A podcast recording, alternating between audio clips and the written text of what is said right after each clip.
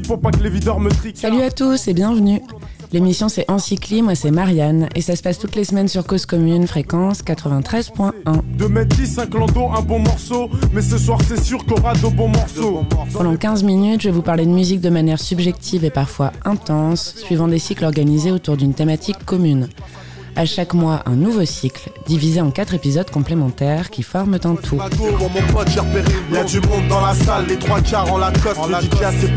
Cette semaine, on démarre un nouveau cycle et on parle du documentaire Olé Olé Olé, A Trip Across Latin America de Paul Dugdale, sorti en 2016 et c'est donc le premier volet d'un cycle en quatre temps consacré aux Rolling Stones. Blues, rock, censure, liberté et légende, de leurs influences jusqu'à leur retentissement dans la musique actuelle.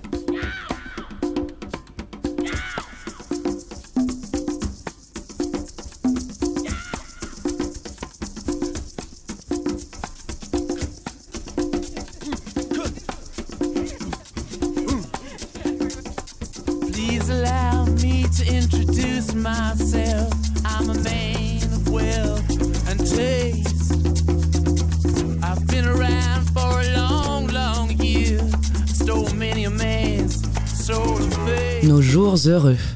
Franchement, si c'était possible, on dirait oui pour la colo et maintenant, mais avec le fantastique Keith Richards, parce que sinon, pourquoi faire?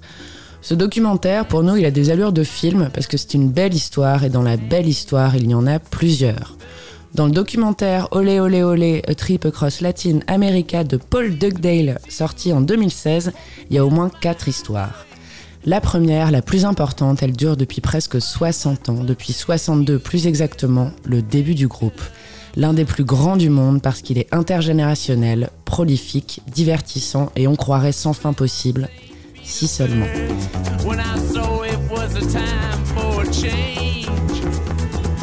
Les Rolling Stones. La formation du documentaire, elle n'est pas tout à fait celle des débuts, mais néanmoins celle qu'on connaît depuis un paquet d'années. Il y a Mick Jagger, le chanteur, Keith Richards, le guitariste 1, Ronnie Wood, le guitariste 2, et Charlie Watts, le batteur métronome qui porte la gentillesse sur son visage et qu'on regrettera un paquet d'années. Les quatre jouent ensemble au sein de cette formation depuis 75 et franchement chaque vidéo de concert qu'on a pu voir force un respect immense tant ils sont forts sur scène. C'est ça qui les nourrit et qui les rend heureux.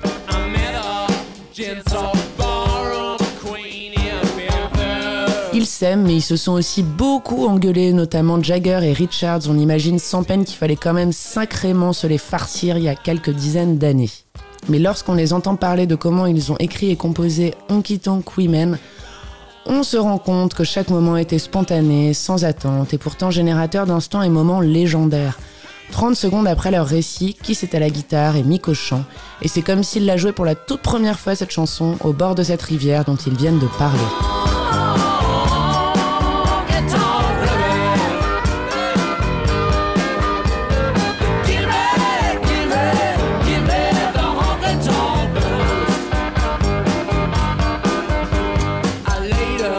Des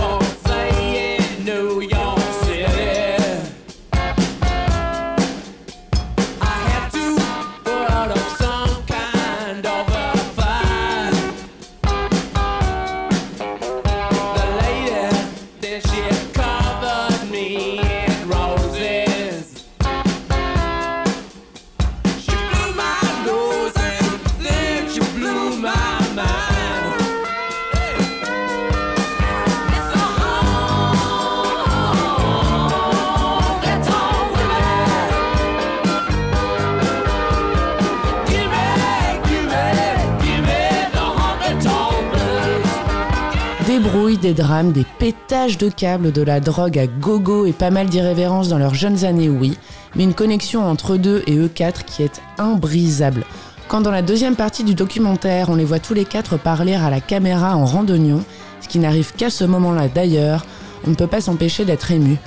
Ils pourraient être en train de dire le truc le plus banal du monde que ça ne changerait rien parce que leur âge, leur longue complicité, leur humeur et leur sincérité nous font tendrement sourire. Vraiment, ils nous transforment en guimauve, les mecs, quoi.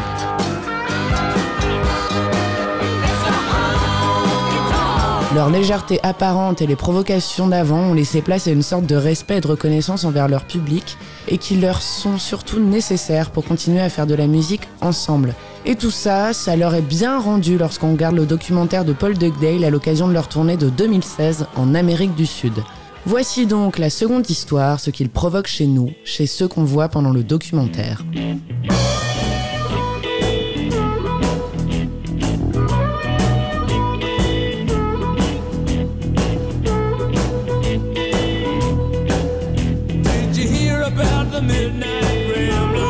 Les gens sont complètement fans. On va pas dire fanatiques parce qu'en vrai ça fait flipper.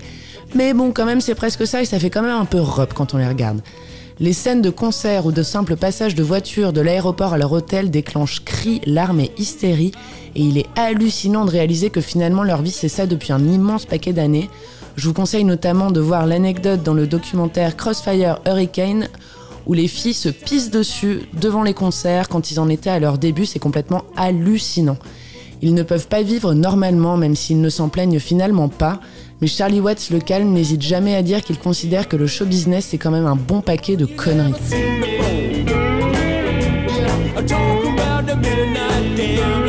Lorsqu'on les voit dans leur pérégrination hors scène, c'est vraiment calme quoi. Bon après ils sont vieux là quand même. Jagger et son flegme dans sa grande maison, soit à Londres, soit en Touraine. Richards et sa guitare, Ronnie Wood et sa peinture. Bon, c'est quand même très belle croûte d'ailleurs. Charlie Watts comme d'hab, donc tranquille. Ils sont cool, sympas, gauleries, intéressants, enrichissants, mais ils sont calmes.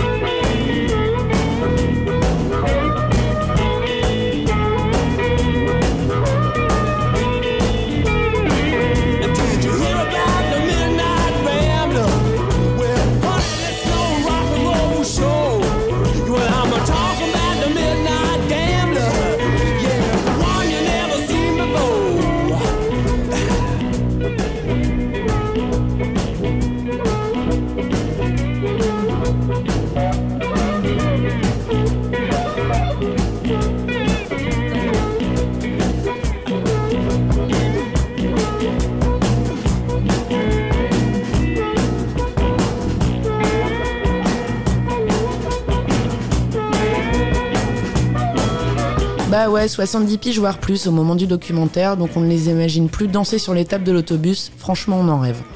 Et pourtant, sur scène, ils sont galvanisés. Pour Keith Richards, les bottines en cuir ont certes fait place au running, mais ils bougent tous toujours autant, et Mick Jagger n'a rien perdu de sa gestuelle si particulière et captivante.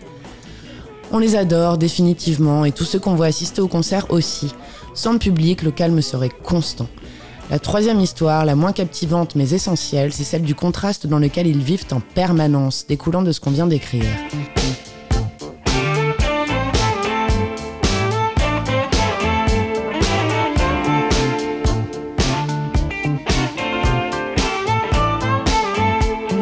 La joie et l'émulation heureuse apparente versus l'organisation de cette tournée comme un gros casse-tête et ce n'est clairement aucun des quatre qui reçoit le stress de tout ça. Mick Jagger dit pendant le documentaire que pendant qu'il joue, et le mot joue est vraiment bien choisi, ce n'est pas vraiment eux que le public regarde, c'est une version de jouer, justement. Ils sont acteurs sur scène, mais derrière, tout est surgéré. Leur venue à Cuba coïncidait avec celle d'Obama, à l'époque encore président des États-Unis, et c'était une visite historique parce que la dernière fois qu'un président des États-Unis était venu à Cuba, c'était il y a 80 ans. Donc pour la ville, les Stones et Obama, c'était un peu trop à gérer à une journée d'intervalle, Évidemment, ce sont les Stones qui ont déplacé, mais bon, quand même.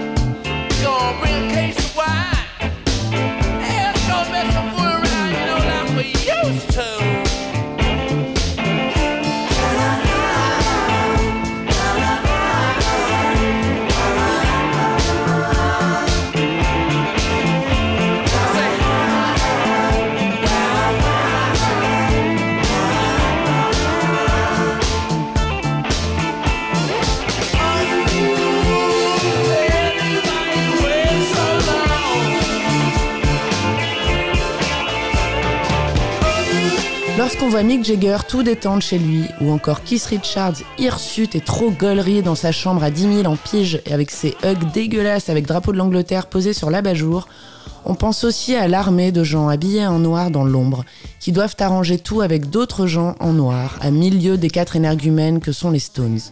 C'est Daroussin versus Bakri dans Mes meilleurs copains, ou le Cottage dans le Sussex versus La City.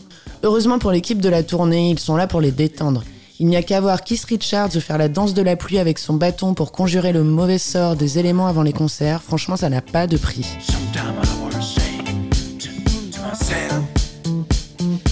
La dernière et la plus belle histoire, c'est que la tournée qui est ici racontée se déroule en Amérique du Sud et que pendant plusieurs dizaines d'années, il leur était parfaitement impossible d'aller y jouer.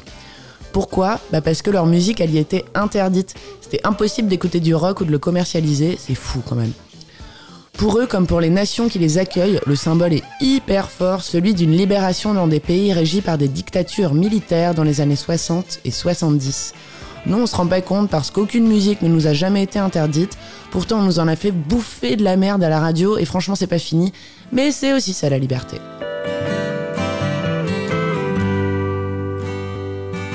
Les Stones se sont tout aussi émus. Keith Richards en pleure d'ailleurs sur la scène au Mexique.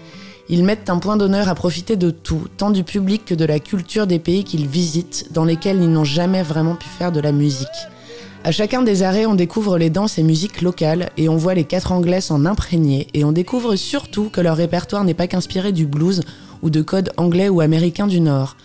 Preuve en est du morceau Sympathy for the Devil, l'un des plus grands tubes du groupe sorti en 68, carton plein depuis et gros tube de concert, que Richards réarrangera rythmiquement en y insérant des percussions, lui donnant un style de samba. C'est lui qui nous aime le plus d'ailleurs, Richards, parce que même s'il apparaît comme le plus père du groupe, pour nous c'est le plus conscient en fait, à la fois du monde qui l'entoure, mais aussi de sa chance. Il le dit, ce qu'il vit c'est le paradis et il ponctue sa phrase d'un rire à la clope, comme toujours, comme s'il voulait alléger la vérité de ce qu'il dit parce qu'il pense qu'on a trouvé ça un peu con. Mais non, en fait, c'est ni drôle ni con, c'est juste émouvant. Pour lui, rien ne pouvait être mieux.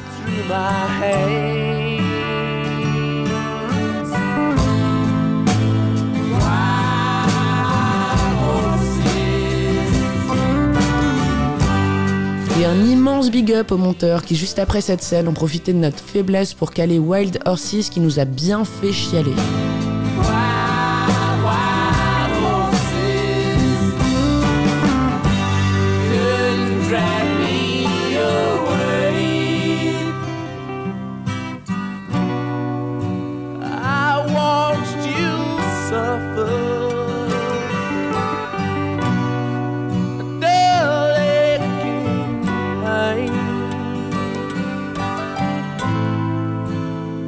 how you decided to show me the same.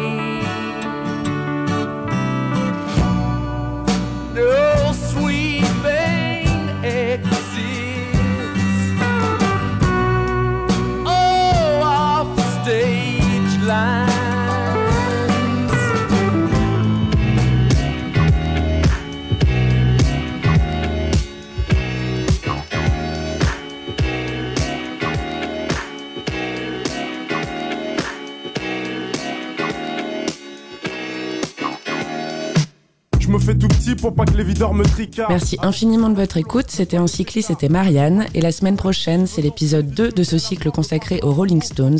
Et on parlera du morceau You Got a Move de Mississippi Fred McDowell, l'une de leurs influences.